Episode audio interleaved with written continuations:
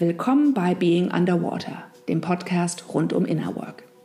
Ich bin Joanna Breidenbach und gemeinsam mit meinen Gesprächspartnern erforsche ich die innere Dimension eines Menschenlebens und Methoden und Perspektiven auf persönliche, spirituelle Entwicklung. Mein heutiger Gesprächspartner ist Stefan Hausner. Stefan ist ein international sehr bekannter Systemaufsteller. In mittlerweile über 2000 Workshops und Therapiegruppen auf der ganzen Welt nutzt Stefan Aufstellungen, ein bestimmtes Verfahren der systemischen Therapie, um körperliche, seelische und auch partnerschaftliche Probleme zu lösen. Wir sprechen über seine frühe Innenschau als Jugendlicher und den Wald als Rückzugsort. Eine tiefe Naturverbundenheit führte Stefan zur Beschäftigung mit Ökologie, chinesischer Philosophie und Naturheilkunde. In seiner Funktion als Heilpraktiker traf Stefan auf den Psychotherapeuten und Begründer der Aufstellungsmethode Bert Hellinger und lernte bei ihm. Seit nunmehr 28 Jahren erforscht Stefan selbst die Möglichkeiten von Aufstellungsarbeit, insbesondere mit Menschen, die an chronischen Erkrankungen leiden. Die Grundprämisse dabei ist, dass Krankheit nicht auf ein persönliches Phänomen reduziert werden kann, sondern der familiäre Beziehungskontext für die Heilung mit eingebunden werden muss.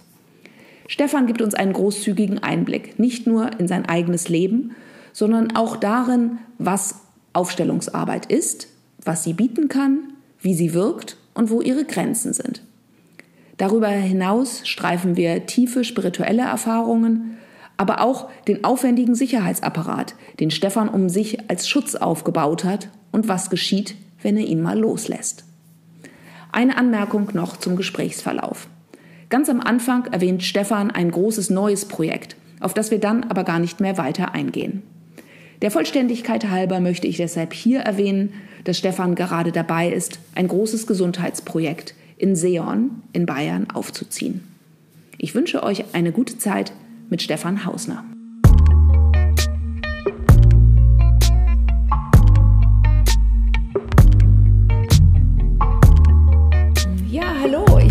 Heute hier mit Stefan Hausner und freue mich total, äh, mit ihm auf dem Sofa zu sitzen, ganz Corona-konform. Ähm, und ähm, mit ihm ein bisschen darüber zu reden, wer er ist, äh, was er macht und was es mit ihm und Inner Work auf sich hat. Und meine erste Frage, Stefan, wie geht's dir denn jetzt gerade? Wie fühlt es sich denn an, Stefan zu sein? Ähm, ja, erstmal danke, Joanna, für die Einladung. Mal danke für das Gespräch. Ähm, wie fühlt es sich an, Stefan zu sein? Also im Moment muss ich sagen, bin ich ein bisschen nervös.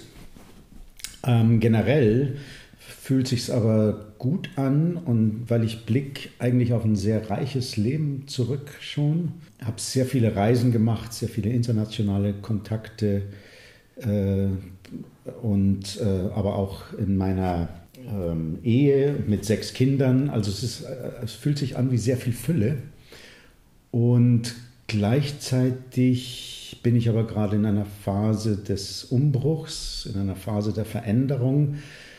Denn irgendwie zieht mich noch ein ganz großes Projekt, in dem ich so wie die ganze Lebenserfahrung, die ich bisher gesammelt habe, nochmal zusammenbringen kann und äh, so auch im Sinne einer Legacy vielleicht äh, für die nächsten Generationen hinterlassen kann.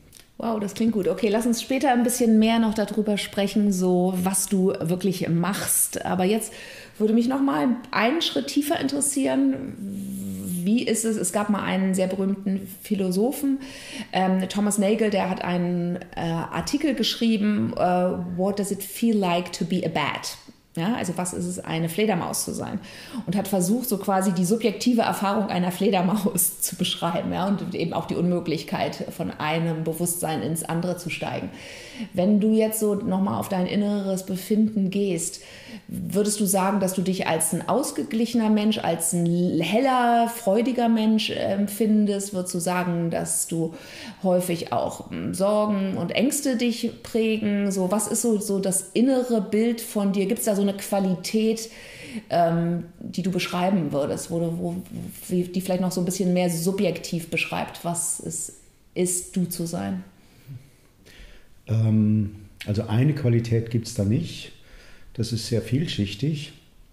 Und gerade eben fällt es mir gar nicht so leicht darüber zu sprechen, weil ich sehr geprägt bin von diesem Veränderungsprozess und das Gefühl habe, es geht in viele Richtungen. Und äh, ich bin ja 56 jetzt und die Frage ist ja auch so, was mache ich denn noch in den nächsten 10, 15, 20 Jahren? Wie sieht das aus?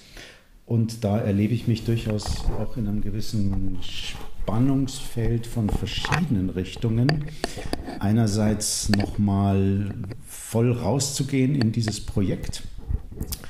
Und das ist auch mitunter das, was mich am meisten berührt im Moment, weil ich bisher doch sehr viel alleine unterwegs war und mir geht es da drin vor allem um ein ko-kreatives Zusammenwirken. Und ich merke aber auch, dass das innerlich, äh, dass ich da innerlich an Grenzen stoße, ähm, ähm, weil ich nicht weiß, ob ich das so gut kann. Und äh, gleichzeitig ist es aber das, was mich am meisten zieht. Und da erlebe ich mich gerade in einem gewissen Spannungsfeld. Mhm. So würde ich das beschreiben. Okay, dann äh, beschreib doch auch noch mal kurz äh, unseren Zuhörern, wer du bist, jetzt eher in einem klassischeren Sinne. Äh, ne? Was ist deine Arbeit? Was hast du gelernt? Äh, womit verbringst du sehr viel deiner Lebenszeit? Ähm, nun ja, mein ursprüngliches Interesse, und da gibt es auch immer noch einen großen Drive dazu, war Ökologie. Das konnte man aber damals nicht studieren und irgendwann habe ich dann gemerkt, ja, der Mensch interessiert mich doch mehr als die, der Mensch in seiner Beziehungsvielfalt interessiert mich doch mehr als jetzt äh, sozusagen die Umwelt. Und so kam ich dann zur Medizin, wobei die klassische Schulmedizin ja mit dem Umweltverständnis, was ich hatte, nicht so ganz konform war. Und ich war dann sehr glücklich, als ich die traditionelle chinesische Medizin gefunden habe. Und das hat mich äh, einen Heilpraktiker werden lassen und habe dann aber irgendwann gemerkt, ich bin kein Chinese und werde auch keiner werden. Habe äh, die Homöopathie kennengelernt und die Osteopathie, das hat mich sehr geprägt. Und inzwischen ist aber mein Hauptschwerpunkt die Aufstellungsarbeit mit Kranken seit äh, ungefähr 28 Jahren jetzt und mein Ziel ist im Grunde zu erforschen, was sind die Möglichkeiten dieser Methode, was sind die Möglichkeiten, was sind die Grenzen und auch äh, die, äh, ein, ein Anliegen von mir ist auch die Aufstellungsarbeit zu entmystifizieren, und äh, zu konsolidieren und das, um das Potenzial, was diese Methode in sich hat, äh, richtig auszuschöpfen. Okay, super. Ja, das würde mich total später noch mehr interessieren, auch wirklich über deine Sicht auf Aufstellung und das Wirken von Aufstellung mehr zu erfahren. Aber du hast jetzt eben gerade angesprochen, so als junger Mensch, dass du ähm, dich hingezogen fühltest zur Ökologie und auch dann eben zu einem bestimmten Menschenbild. Würdest du dich da an diesem Punkt als sehr getrieben von einer inneren Bewegung verstehen? Also hast du sehr früh gelernt, auf dich im Inneren zu hören? Weil also bei mir zum Beispiel war das sehr, dass ich sehr starke äußere Bilder hatte davon, was ein erfolgreiches Leben ist, was man davon machen muss. Ich hatte sogar eine Phase, wo ich irgendwie gedacht habe, ich wähle meinen Beruf danach aus, wo man die schönsten Kleidungsstücke anziehen kann. Und dann habe ich gedacht, vielleicht werde ich Diplomatin. ja, also so vor ein bisschen äh, heute denke ich, wow. Ja. Aber wie würdest du das beschreiben? Hattest du einen guten Kontakt zu dir als als Jugendlicher, der so dem auch dann folgen konnte, auch wenn es vielleicht entgegen der Vorstellung deines Elternhauses war? Mm, ja, unbedingt. Also ich glaube, dass die Innenschau eigentlich ähm, lebensrettend war für mich. Und ähm, ich würde sagen, ich hatte immer eine Gabe schon, also auch, also ich war irgendwie geduldig mit mir. Ich war irgendwo auch ähm, mitfühlend mit mir und der Situation. Ich finde das gerade sehr interessant, wenn wir darüber sprechen, weil ich wie das Gefühl hatte, ja, einerseits war ich drin, gefangen im Familiensystem und gleichzeitig hatte ich aber irgendwie immer einen, auch noch eine Metaebene, ähm, wo ich irgendwie wusste, irgendwann kommt der Durchbruch und irgendwann komme ich da raus. Und äh, das hat mich eigentlich am Leben gehalten auch. Ähm, und ähm, habe sehr stark meine inneren Parameter auch kultiviert, kann ich sagen, bereits schon als Kind, Jugendlicher. Ähm, und Wohlergehen, Wellbeing, kommen wir jetzt wieder hin, war eigentlich äh, immer mein großes Ziel. Genau. Bist du denn in eine Familie äh, hineingeboren, für die diese Innenschau und innere Werte eine große Rolle gespielt haben? Oder also was ich würde mich dafür interessieren, wie du so, wenn du so eine wie so eine innere Biografie nachvollziehen solltest, was waren denn dann so innere Leitbilder oder auch Erfahrungen, äh, Wendepunkte so in äh, dem Verlaufe jetzt ja deines Lebens? Also ich habe meine Mutter als sehr außen im, am Außen orientiert erlebt. Ähm, und mein Vater war emotional wie nicht anwesend. Und mein Hauptziel war im Grunde so zu werden, wie äh, genau das Gegenteil zu werden. Und insofern äh, gab es eher eine totale Abkehr von den äußeren Werten, ähm, sprich Konsum vor allem. Ähm, Was hat das dann, welche Form hat das dann genommen?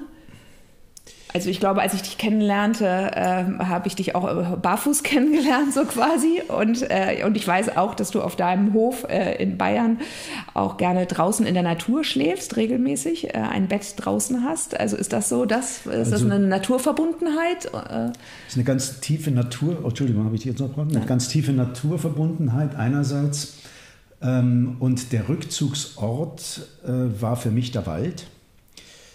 Also immer wenn ich äh, zu viel Druck erlebt habe von meiner Mutter, mein Vater hat sehr viel gearbeitet. Ähm, wir haben in einem Haus außerhalb von München gelebt, äh, mitten im Wald eigentlich. Also der Wald war meine große Ressource, unbedingt. Hattest du damals schon irgendeine Praxis im Sinne von Meditation oder bist du einfach nur im Wald gewesen und rumgelaufen und hast da gecampt oder was? Nein, als, also als Kind bin ich, äh, es ist unglaublich spannend, ist wirklich spannend, weil als Kind äh, habe ich sehr viel Zeit im Wald verbracht und habe ich habe auch Gespräche geführt mit den Bäumen. Die Bäume waren meine Ansprechpartner. Und äh, später dann äh, mit 14, 15 habe ich angefangen zu lesen und da habe ich mich auch sehr gerne in den Wald zurückgezogen, auf irgendwelche Jägerhochstände, bin da gesessen und habe damals aber dann schon mit äh, 17 oder so zum ersten Mal das Tao Te Ching gelesen. Und äh, da ging schon irgendwie das Interesse los für äh, chinesische Philosophie. Und äh, insofern fühlte ich mich dann wie angekommen, als ich auch dann so die traditionelle chinesische Medizin mit 19 oder so kennengelernt habe. da habe ich gedacht, das wird es werden damals.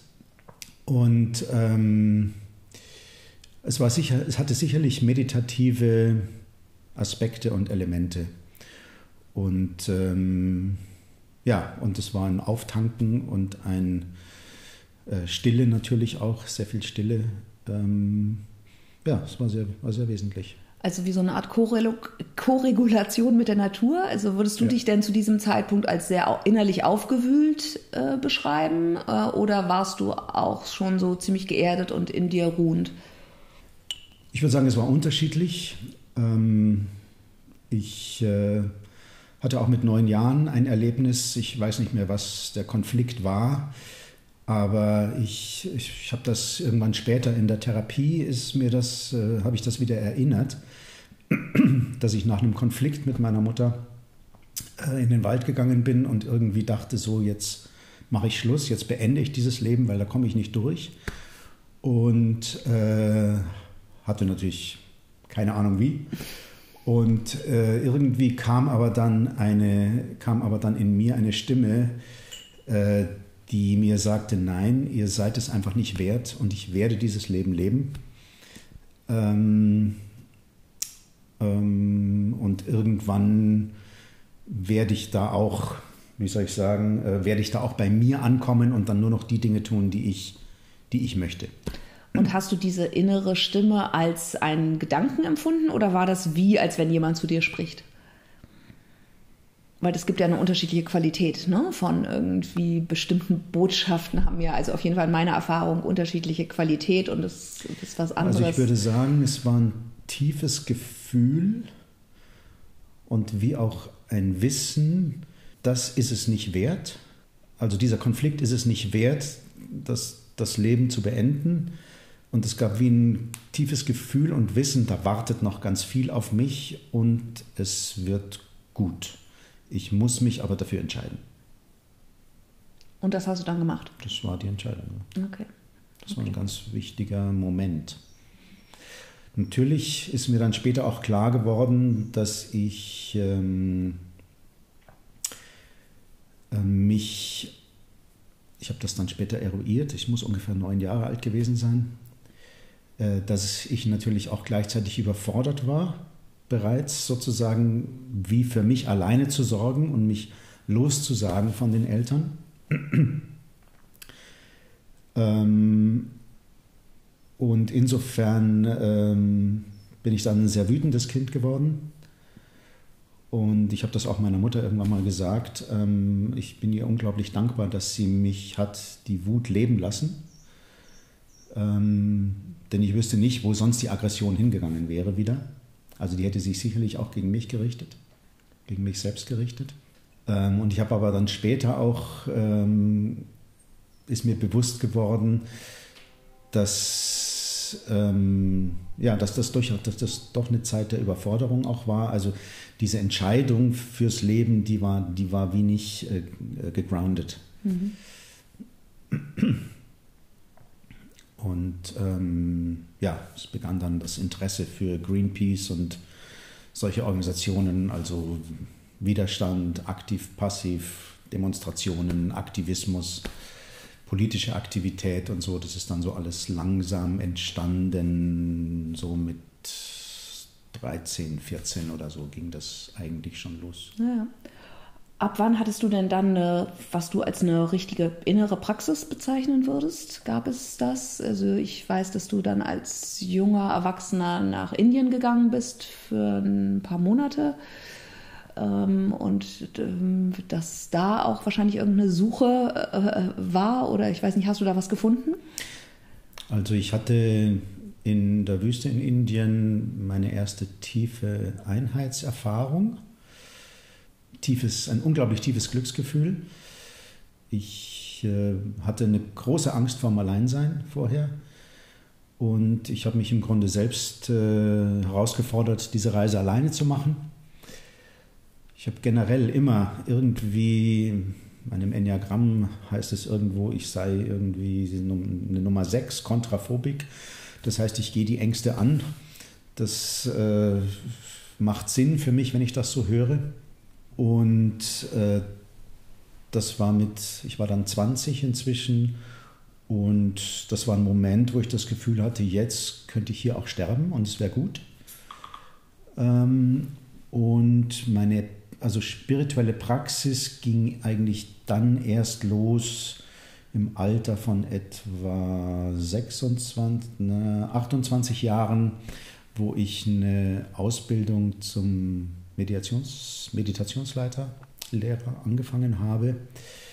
Ähm, nicht eine Konfession, nicht eine Richtung, sondern allgemein. Die habe ich allerdings abgebrochen, weil ich hatte dann bereits zwei kleine Kinder, drei Jahre und ein Jahr.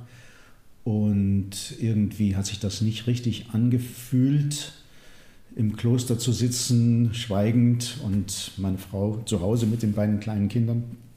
Insofern habe ich die Ausbildung dann abgebrochen und habe dort eigentlich beschlossen, ähm, Praxis ja, aber eingebaut in, den, in das tägliche Tun. Hattest du da Vorbilder oder hast, warst du da Autodidakt? Und was hat das dann bedeutet? Wie sah dann eine Praxis, die in das, ähm, in das Familienleben dann ja mit später äh, sechs Kindern, äh, wie, wie, wie geht das? wie geht? Ähm, na, Vorbilder hatte ich in dem Sinn so nicht, würde ich sagen. Ich meine, ich habe äh, mit äh, 22 ähm, habe ich, hab ich mich ja dann auf die Heilpraktikerschule begeben. und habe äh, über meinen Schwiegervater einen ganz wichtigen, die Literatur von, äh, also Herbert Fritsche hat er mir näher gebracht. Äh, und äh, Herbert Fritsche hat mich im Grunde zum Okkultismus, wie es damals hieß, zur Mystik gebracht. Und äh, ein weiteres ganz wesentliches Buch war für mich von Willi Schröter Präsenzwirkung, Untertitel vom Wesen der Heilung durch Kontakt. Und insofern war das mehr eine Entscheidung für mich, die Praxis in den Alltag zu bringen, im Sinne von, wenn ich gehe, gehe ich, wenn ich esse, esse ich, wenn ich koche, koche ich. Äh, einfach so mit möglichst 100% Aufmerksamkeit bei dem zu sein, was man gerade tut. Würdest du sagen, dass das dir gelungen ist? Ist das etwas, was ähm, stelle ich mir ja, kann ich, kann ich nachvollziehen und zugleich äh, der Vorsatz ist ja doch häufig was anderes, als es dann in der Praxis rauskommt? Ähm, also in gewisser Weise würde ich sagen ja. Ähm, ich muss auch da mm, meiner Mutter zugute halten, dass wenn ich entschieden habe, etwas zu tun, dann hat sie mich das in der Regel tun lassen. Das heißt, ich war als Kind da auch sehr viel alleine, wo ich natürlich einerseits darunter gelitten habe und andererseits ähm, hatte ich auch wenig Ablenkung. Äh, und ich glaube, dieses frühe Lernen eines dann doch irgendwo geschützten Raumes für etwa für eine Sache, die man sich vorgenommen hat zu machen, hat mir, glaube ich, da geholfen, äh, auch später dann ähm, mich abzugrenzen und äh, sozusagen wie eine Ebene mitlaufen zu lassen als Praxis, wo bin ich gerade, wenn ich das tue. Mhm. Also immer so ein bisschen so ein Blick von außen oder eine gewisse Vogelperspektive, genau. so ein Prozessbewusstsein, so was geschieht jetzt hier gerade. Genau. Genau, ähm, mhm. genau. Und natürlich gab es Phasen, da ist es leichter gelungen und es gab Situationen, wo es gar nicht gelungen ist. Das ist natürlich, aber das ist ja letztlich dann auch die Praxis. Ähm, an dieser Stelle würde ich ganz gerne ein bisschen mehr über das Aufstellen wissen, weil wie bist du? Du warst Heilpraktiker, äh, du warst mit der Homöopathie äh, beschäftigt und wie kam dann Aufstellungspraxis oder Aufstellung in dein Leben? Ich habe Bert Hellinger als Patient kennengelernt. Und vielleicht und, sag mal, wer Bert Hellinger ah, ist. Okay, genau. Genau, Bert Hellinger hat, äh, ist maßgeblich äh, müssen, man, man muss Bert Hellinger in gewisser Weise als Begründer der Aufstellungsmethode bezeichnen, wenngleich es eine Frau gab, die vorher schon diese Methode angewandt hat, Thea Schönfelder. Hellinger hat bei ihr ein oder zwei Seminare gemacht, aber was die große Erkenntnis von ihm war, dass die Stellvertreter, also in der Aufstellungsarbeit, Aufstellungsarbeit heißt ja, dass ich die Möglichkeit habe, ein Beziehungssystem im Raum verkörpern zu lassen mit Stellvertretern. Und ursprünglich kommt es ja so, so in gewisser Weise aus der Familientherapie. Das heißt, man hat Familienaufstellungen gemacht und äh, Hellinger hat erkannt, dass die Empfindungen, die die Stellvertreter haben, häufig identisch sind mit den, wirklichen, mit den Empfindungen der wirklichen Personen. Insofern kann man durchaus sagen, dass er das äh, geprägt hat und er hat ja dann auch sein ganzes, den Rest seines ganzen Lebens äh, da geforscht. Und wie gesagt, kennengelernt habe ich ihn als Patienten, hatte immer gut, gleich gute Gespräche mit ihm und die Initialzündung war aber dann, als ich auf einen Kongress ging zum Thema Medizin und Religion. Und dort habe ich die praktische Arbeit von ihm erlebt. Und äh, das, die wichtigste Erkenntnis dort war, dass Krankheit nicht reduziert werden kann auf ein persönliches Phänomen, sondern dass viele Erkrankungen, im Besonderen chronische Erkrankungen, äh, nur effizient behandelt werden können, wenn sie auch betrachtet werden als eingebunden in den familiären Kontext, in den familiären Beziehungskontext, sei es nun die gegenwärtige, die Gegenwartsfamilie oder eben auch die Herkunftsfamilie.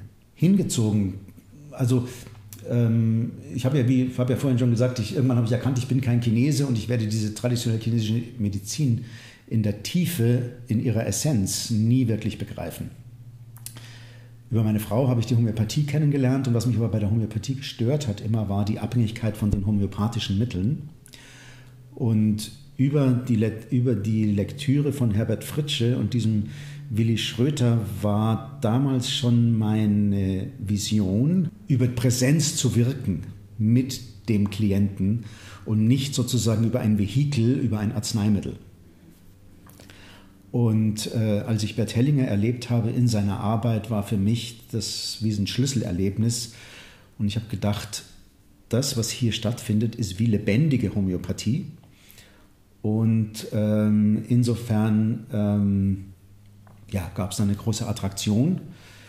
Und in den folgenden Jahren habe ich dann immer weniger in meiner Praxis mit Einzelklienten gearbeitet und immer mehr äh, Gruppen angeboten, im Besonderen für Patienten, wo ich das Gefühl hatte, hier wirken Blockaden. Also sprich, das homöopathische Mittel, das man gefunden hat, müsste eigentlich mehr bewirken, ähm, als sich zeigt. Ähm, und das hat sich auch immer wieder bestätigt dann, dass sozusagen unbewusste Loyalitäten zu Familienmitgliedern einem Gesundungsprozess im Grunde im Wege stehen. Könntest du ein bisschen so nochmal unter die Lupe nehmen, dieses Wirkprinzip der Aufstellung? Ja? Also was wirkt da? Und du hast ja eben schon beschrieben, irgendwie, dass die Präsenz des Aufstellers auch eine wichtige Funktion übernimmt, wenn ich das richtig verstanden habe. Und quasi nicht nur, das wirkt nicht, wenn sich einzelne Leute einfach nur aufstellen in einem Raum, sondern es braucht diese Präsenz äh, des Leiters in dem Ganzen. Was wirkt da? Ähm, okay, das ist ganz, ganz vielschichtig jetzt natürlich. Also die, das eine, ich möchte kurz was sagen zu, die, zu diesem Phänomen der stellvertretenden Wahrnehmung. Bis heute weiß niemand, warum es funktioniert. Es, äh, deswegen sage ich auch in meinen Trainings, wenn ich Leute zum Auf, als Aufstellungsleiter ausbilde, ähm, es gibt keinen Aufstellungsleiter oder eine Aufstellungsleiterin, der oder die weiß, was er oder sie tut. Wenn ich jetzt die Aufstellung als Wirkmechanismus ins Zentrum des Geschehens stelle, habe ich ein Problem, weil ich eigentlich gar nicht weiß, was eine Aufstellung ist.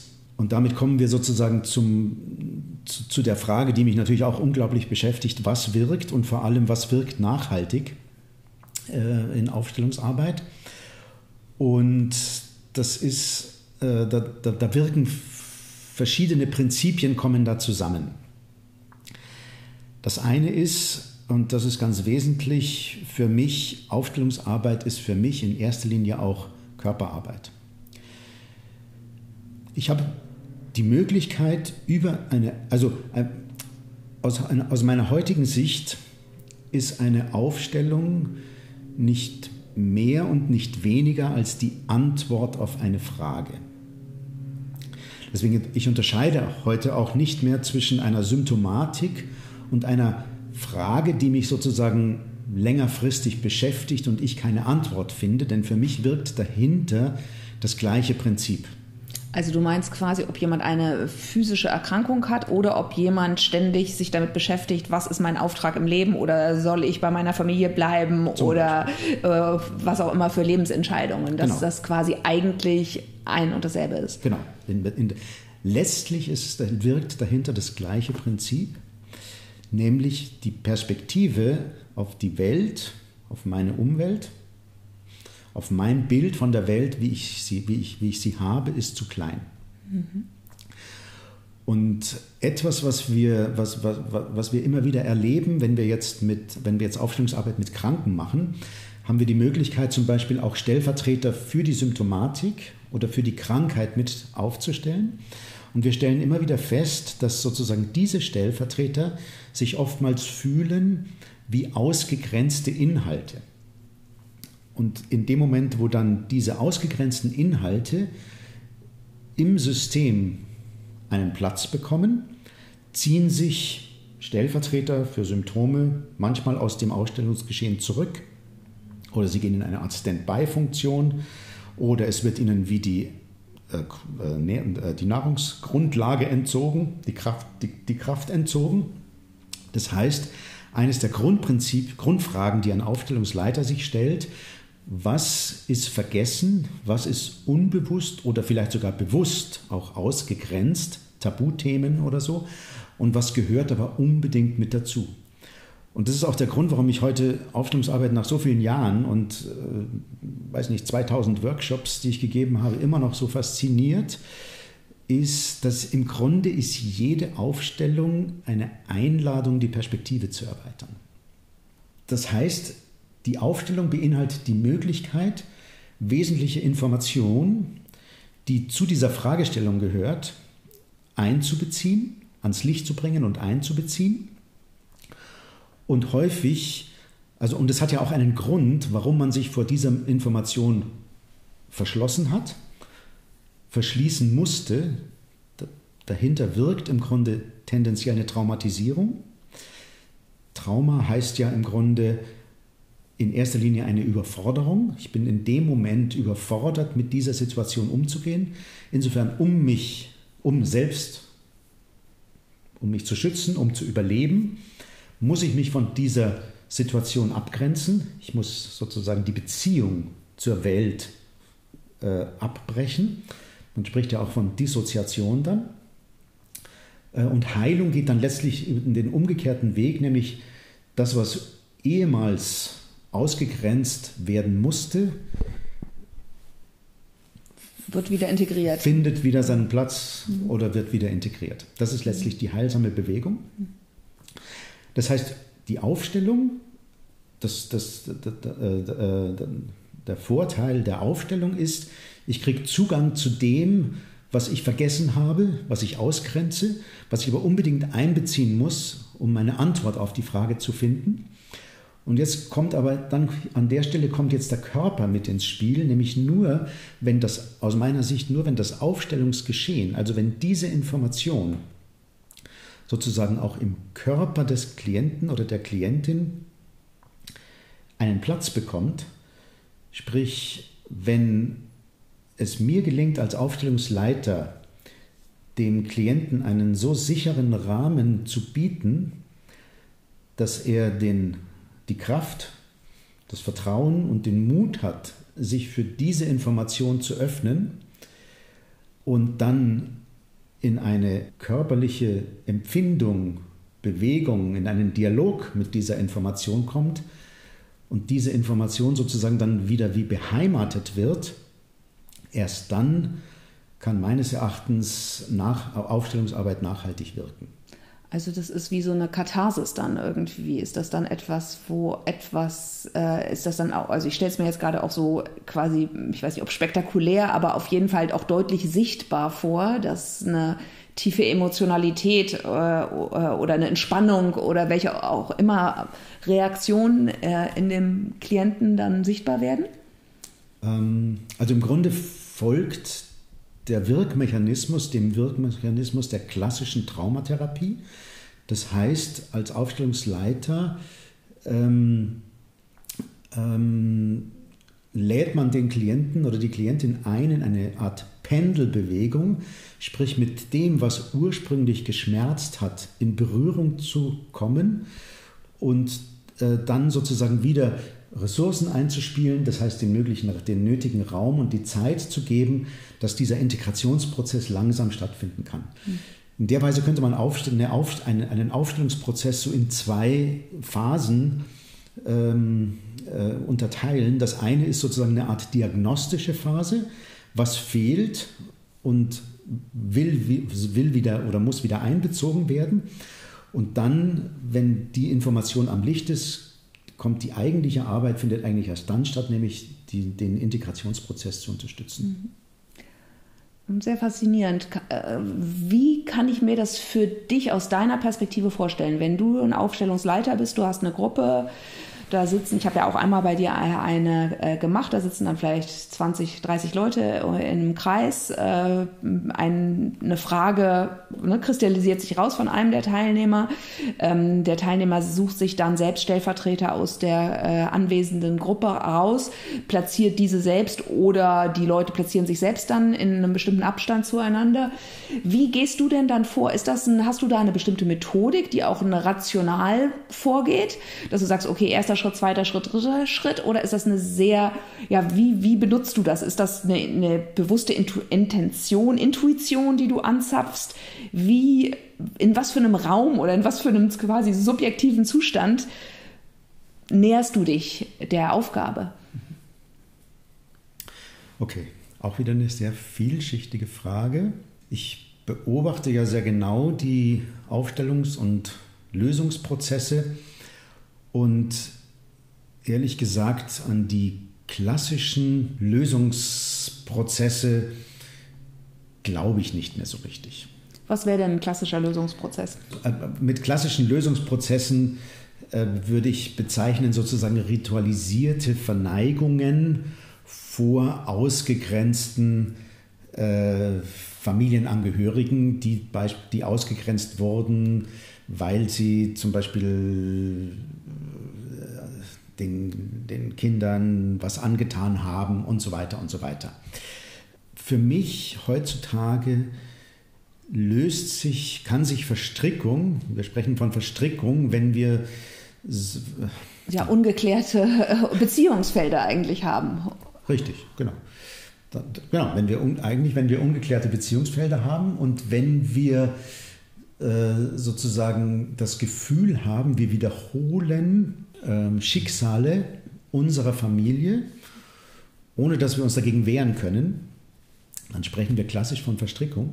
Und ähm, aus meiner Sicht heute löst, kann sich Verstrickung lösen, wenn es einem in der Familie, in dem Fall natürlich dem oder der Klientin, gelingt, das Herz zu öffnen für alle Personen, Elemente, die dazugehören und für alles, was stattgefunden hat.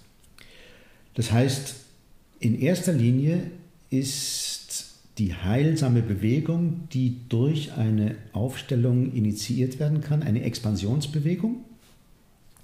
Wir haben ja vorhin schon gesagt, dass die Aufstellung bietet die Möglichkeit, ausgegrenzte Inhalte zu erkennen. Und es geht dann um eine Integration. Wenn ich diese Inhalte integrieren will, muss ich selber in gewisser Weise expandieren. Und für mich leitet im Grunde, weil du gefragt hast, von welchem Platz komme ich da, für mich leitet in gewisser Weise der Körper des Klienten die Aufstellung. Nicht ich bin der Aufstellungsleiter, ich biete eigentlich nur den Raum.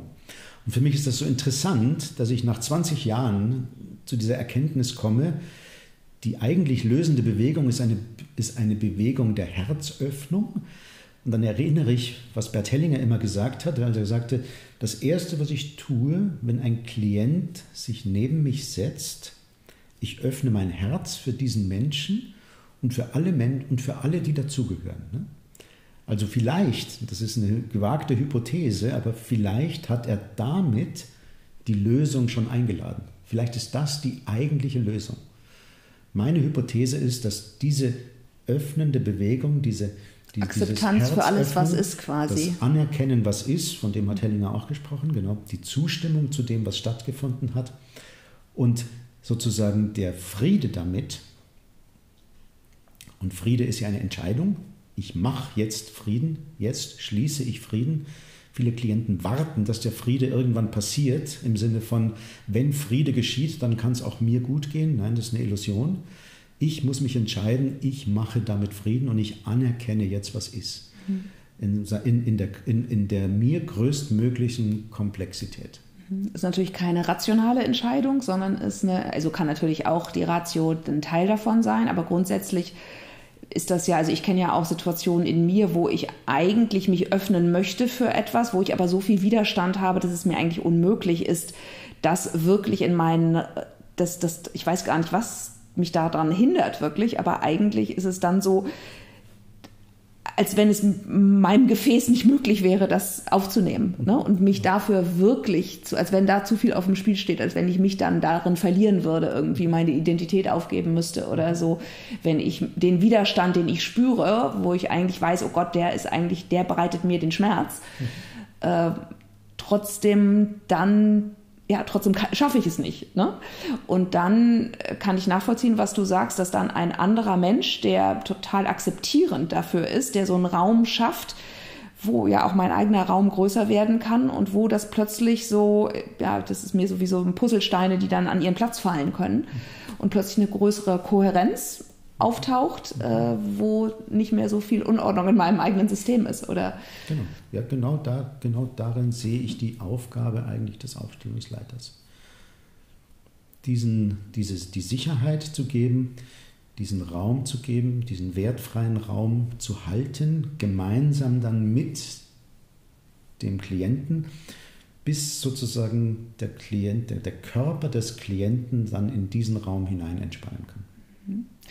Du hast ja neulich auch mal gesagt, dass eigentlich alle Therapien so äh, das gleiche Prinzip haben, dass nämlich äh, etwas fixiert ist, etwas, was eigentlich dynamisch und lebendig ist, sich nicht mehr bewegt und erstarrt ist oder traumatisiert ist und dass der, die Rolle des Therapeuten dann ist, Raum zu schaffen, in dem dann wieder so eine natürliche Bewegung eigentlich einsetzen kann. Genau, Entspannung einsetzen kann. Spann die, Entspannung. Die, Grund, die Grundvoraussetzung, also im, im entspannten Zustand wirkt, wirken, wirkt die Intelligenz der Selbstheilungskraft optimal. Mhm. Wenn ich zu wenig Raum habe, wenn ich, und, und es gibt ja, wie wir schon gesagt haben, es gibt ja den Grund, warum der Raum enger gehalten wird, werden muss, als er eigentlich ist. Ne? Also einmal geht es darum, dem Klienten bewusst zu machen, dass äh, sozusagen dass, dass das, was damals überlebensnotwendig war, im Grunde eine Limitierung auch beinhaltet. Ne? Ähm, das ist das eine. Und gleichzeitig hält man den Raum und äh, unterstützt den Klienten sozusagen in, mit, man begleitet ihn in diesen Raum hinein und zeigt ihm im Grunde, man kann auch entspannter damit umgehen. Super. Kannst du noch mal jetzt wieder zu dir zurückkommen? Was würdest du denn sagen? Was machst du denn? Um, also hast, warst du selbst auch schon äh, Teil von Aufstellungen, in denen wendest du die Methode auch auf dich selbst an und auf deine eigenen Themen? Oder was hast du in den letzten Jahren gelernt, was für dich Raum schafft und an, an, an, ja, an, an Ansätzen, an äh, spirituellen Lehrern? Wir sind ja beide, wir haben, kennen uns ja beide auch aus dem Umfeld von Thomas Hübel was sind da so in den letzten Jahren, was ist da dazugekommen für dich persönlich?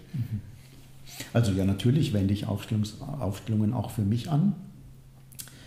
Ähm, was ich aber auch, äh, also etwas, was mich auch sehr geprägt hat, ist die äh, kraniosakrale Arbeit. Ich habe äh, viele, viele Jahre, alle vier bis sechs Wochen, war ich, habe ich äh, Stunden genommen bei einem sehr guten Kraniosakraltherapeuten. Ähm, Was macht das? Was geschieht da? Was kann man also, das so einfach erklären? so, ich kann nur sagen, was, wie ich es erlebt habe. Ähm, wir haben ja, von, wir haben ja davon von, von gesprochen, von dem Grundprinzip ähm, herauszufinden, wo finden Fixierungen statt und was braucht es, dass die Fixierung wieder in die Bewegung äh, gehen kann. Ähm, ich habe es so erlebt, dass in diesen äh, in der kraniosakralen Therapie sucht sozusagen der Kraniosakraltherapeut im Körper die Organe, die äh, Teile, äh, die, nicht, die, die, die, nicht eingebunden sind in das ganze System und in dem äh, auch dann für diese Organe über Berührung Räume gehalten werden, ähm, gelingt auch dort eine Entspannung und das, was vorher ausgegrenzt war oder sich ausgegrenzt hat, wird sozusagen wieder Teil des Ganzen. In der Weise ist für mich auch ein Aufstellungsgeschehen im Grunde nichts anderes als ein kraniosakraler Prozess äh, nochmal auf einer ganz anderen Ebene. Ähm, für mich war das sehr wesentlich, äh, weil ich dort im Grunde mit Hilfe des Therapeuten immer wieder durch meinen Körper gereist bin und sozusagen aufmerksam wurde, wo sind Zonen, die gehalten sind, wo sind verspannte Zonen, wo drehen Organe in falsche Richtungen, ich sage es jetzt einfach mal so, und wie ein Raum halten oder auch manchmal einen Impuls geben, sozusagen äh, solche Körperzonen, Organe wieder Teil des Ganzen werden lassen.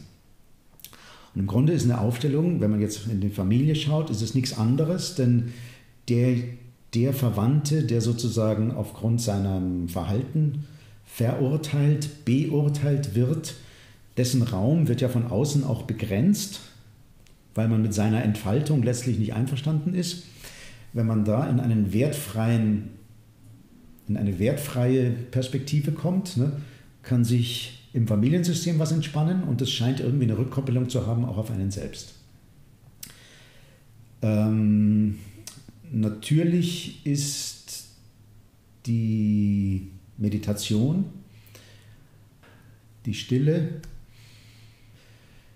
und die Eigenreflexion sind natürlich unglaublich wesentliche Inhalte für den eigenen Klärungsprozess. Meditierst du jeden Tag? Ähm, nee. ich äh, habe, also, na stimmt nicht. Also man müsste jetzt definieren, was Meditation ist. Ne?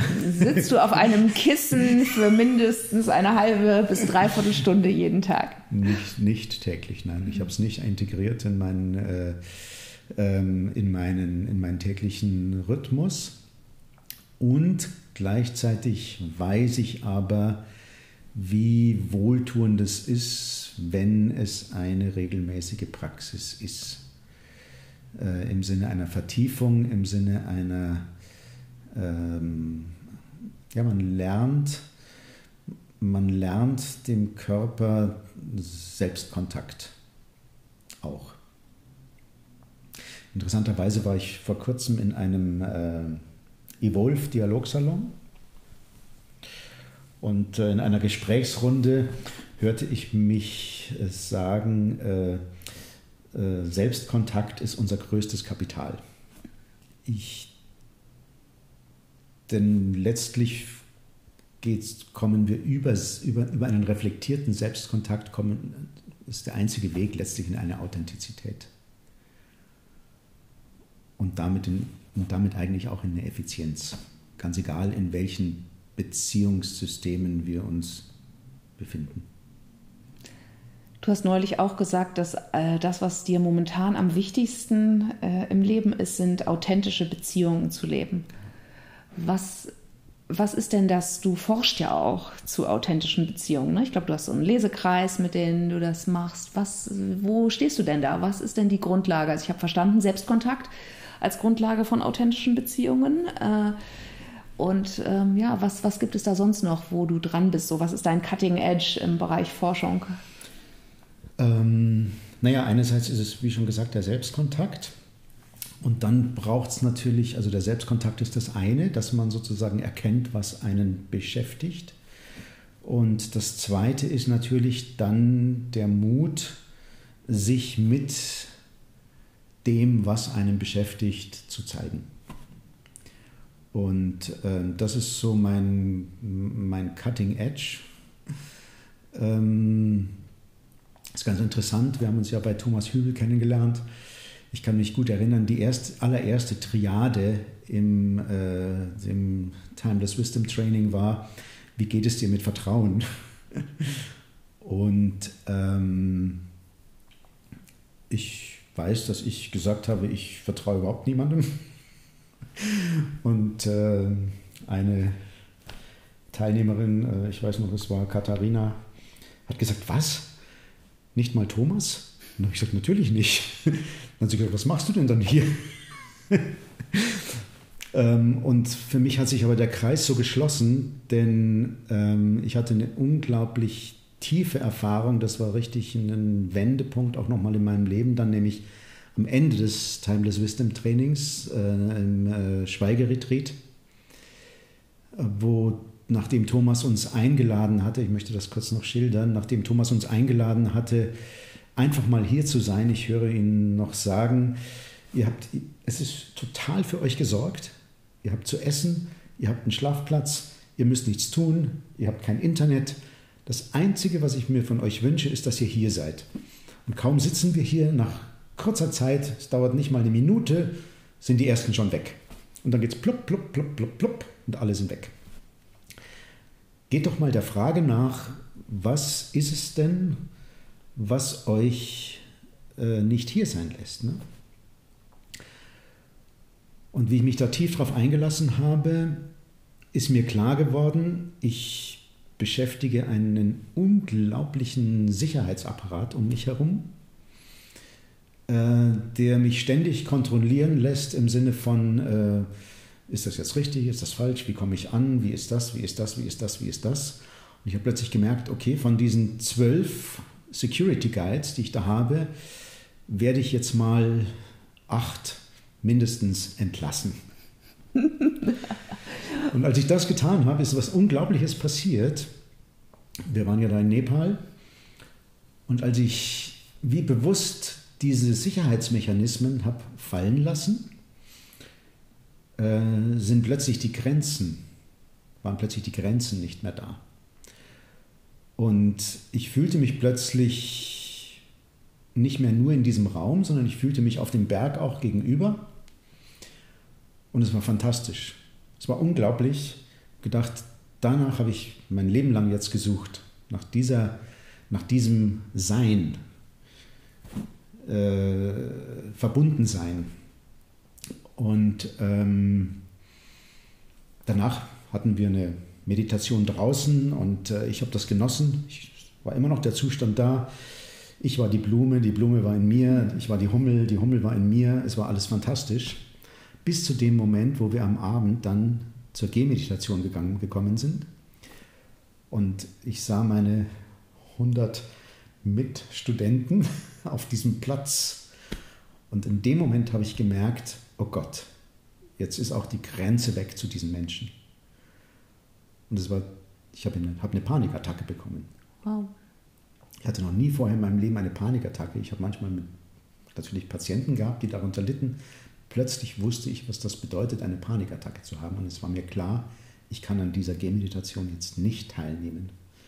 Und ich drehte mich um und ging auf den Weg zurück und lief Thomas in die Arme. Und er sagte, wo willst du denn hin?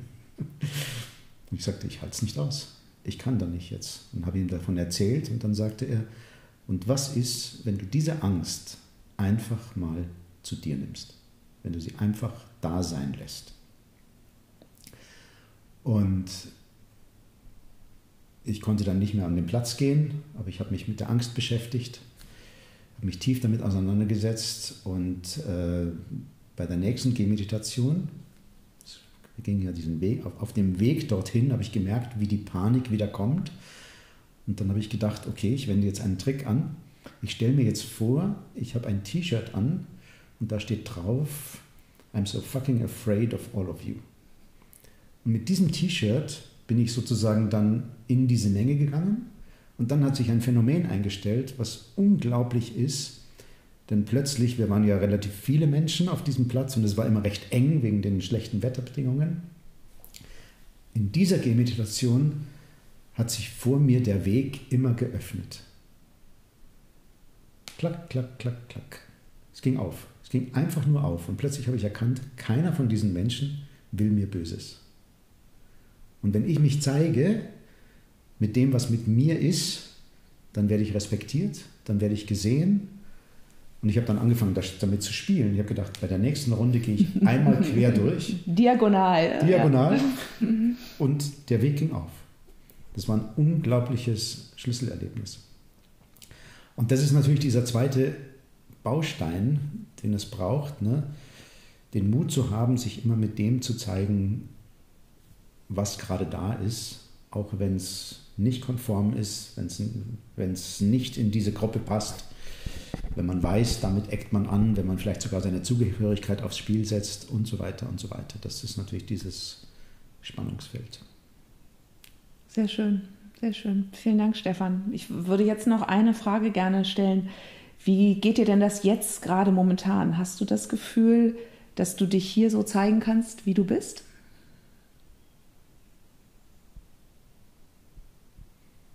Wir sind ja jetzt eine Woche schon hier.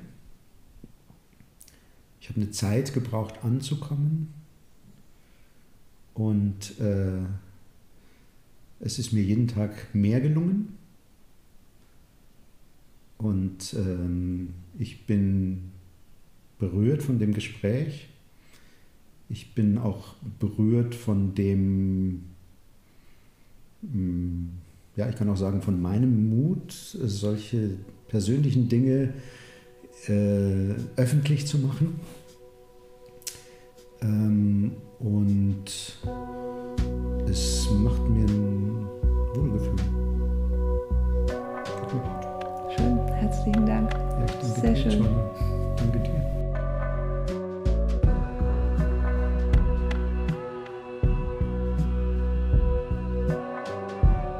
Being Underwater is created in collaboration between myself, Joanna Breidenbach, and edited by Sienna Powers.